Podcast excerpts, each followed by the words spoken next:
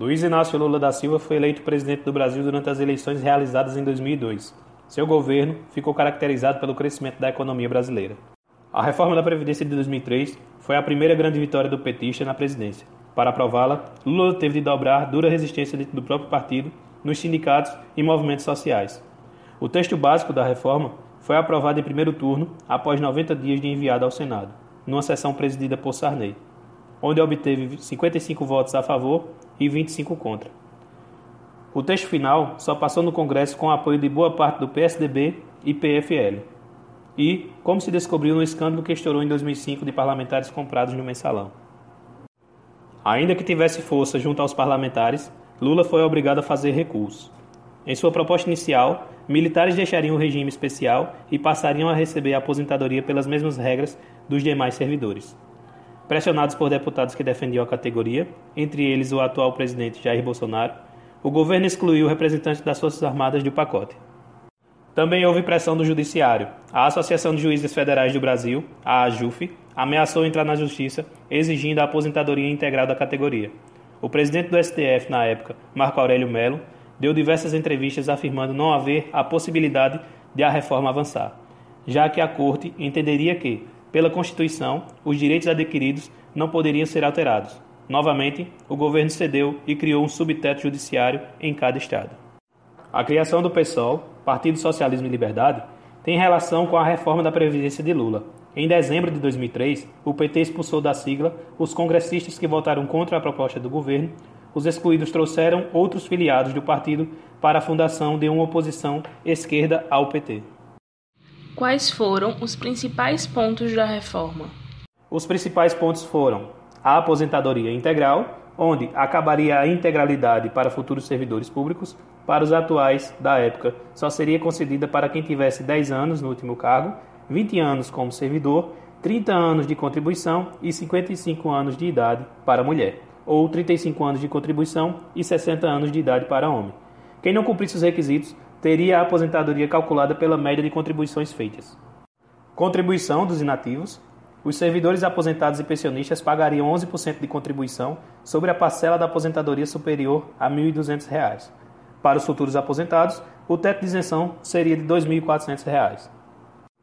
Paridade nos reajustes. Acabava a paridade para futuros servidores, que teriam os benefícios corrigidos pela inflação. Para os atuais da época, a regra só valeria se o servidor conseguisse aposentadoria integral. Quem não a conseguisse teria uma correção pela inflação. Teto e subteto salarial. A reforma ainda determinou que os estados teriam três subtetos. O limite de salários e aposentadorias pagos aos servidores públicos estaduais e aos judiciários foram equivalentes ao vencimento do desembargador de justiça, que era de 90,25% do salário do ministro do Supremo Tribunal Federal. No legislativo estadual, o subteto foi equivalente ao salário do deputado estadual, os servidores do Executivo Estadual teriam como limite o salário do governador. Desconto nas pensões. As pensões seriam pagas com valor integral de até R$ 2.400. Acima disso, haveria desconto de 50% sobre a parcela excedente ao valor. Teto do INSS e de futuros servidores. O teto de aposentadoria dos trabalhadores da iniciativa privada subia de R$ 1.869,34 para R$ 2.400 o mesmo valor valeria para os futuros servidores, onde quem quisesse ganhar mais que isso teria de contribuir para os fundos de pensão que seriam criados. Fundos de pensão: os fundos de pensão dos futuros servidores foram fechados, ou seja, só para os funcionários de determinadas carreiras, públicos e com contribuição definida. O beneficiário teria definido quanto teria de pagar, mas não saberia quanto iria receber de aposentadoria. As mudanças foram consideradas como satisfatórias? E quais as provisões econômicas do governo após a aprovação da reforma da Previdência?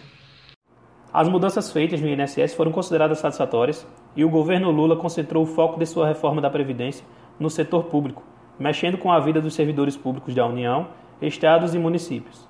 O governo calculou que a economia gerada pela reforma nos próximos 20 anos seria de 60 bilhões de reais, nos quais 47 viriam da União e 13 dos estados e municípios o que foi o PEC de número 40 de 2003.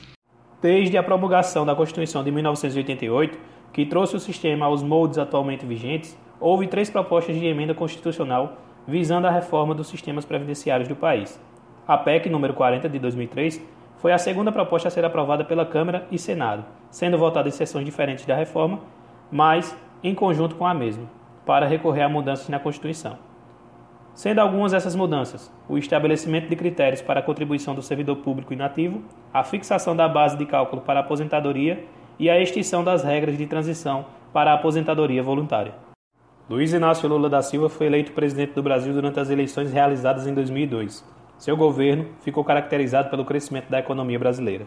A reforma da Previdência de 2003 foi a primeira grande vitória do petista na presidência. Para aprová-la, Lula teve de dobrar dura resistência dentro do próprio partido, nos sindicatos e movimentos sociais. O texto básico da reforma foi aprovado em primeiro turno após 90 dias de enviado ao Senado, numa sessão presidida por Sarney, onde obteve 55 votos a favor e 25 contra. O texto final só passou no Congresso com o apoio de boa parte do PSDB e PFL. E, como se descobriu no escândalo que estourou em 2005 de parlamentares comprados no mensalão. Ainda que tivesse força junto aos parlamentares, Lula foi obrigado a fazer recurso.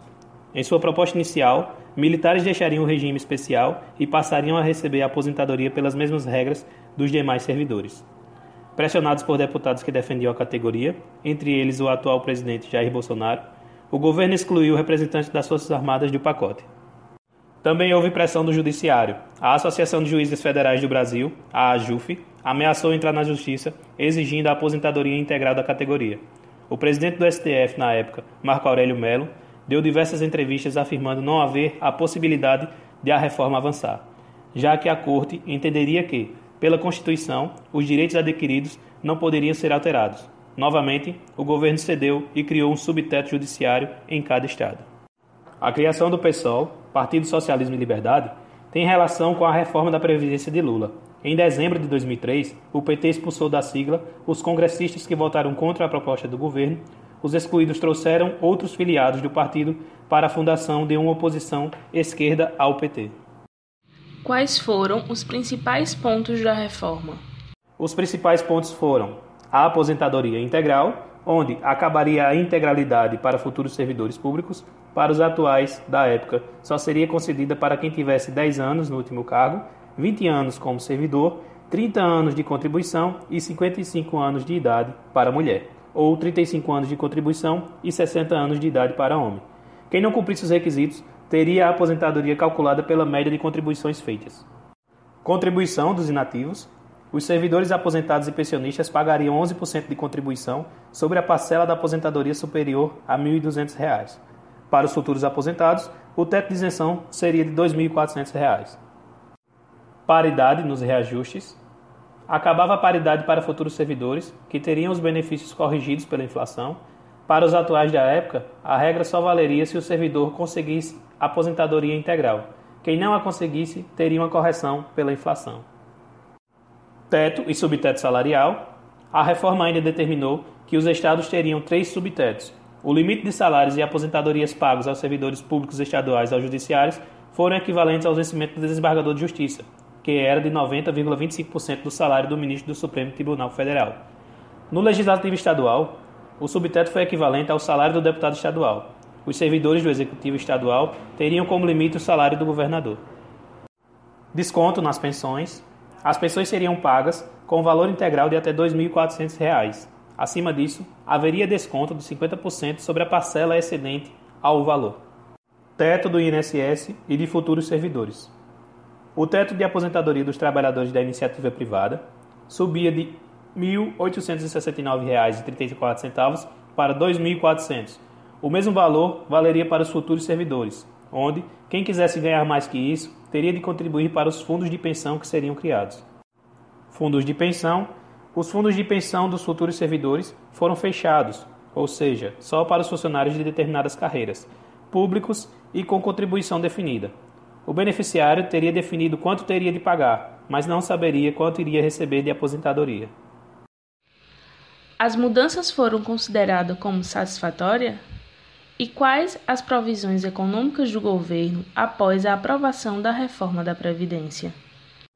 As mudanças feitas no INSS foram consideradas satisfatórias e o governo Lula concentrou o foco de sua reforma da Previdência no setor público, mexendo com a vida dos servidores públicos da União, estados e municípios. O governo calculou que a economia gerada pela reforma nos próximos 20 anos seria de 60 bilhões de reais, nos quais 47 viriam da União e 13 dos estados e municípios. O que foi o PEC de número 40 de 2003? Desde a promulgação da Constituição de 1988, que trouxe o sistema aos moldes atualmente vigentes, houve três propostas de emenda constitucional visando a reforma dos sistemas previdenciários do país. A PEC número 40 de 2003 foi a segunda proposta a ser aprovada pela Câmara e Senado, sendo votada em sessões diferentes da reforma, mas em conjunto com a mesma para recorrer a mudanças na Constituição. Sendo algumas essas mudanças o estabelecimento de critérios para a contribuição do servidor público inativo, a fixação da base de cálculo para a aposentadoria e a extinção das regras de transição para a aposentadoria voluntária.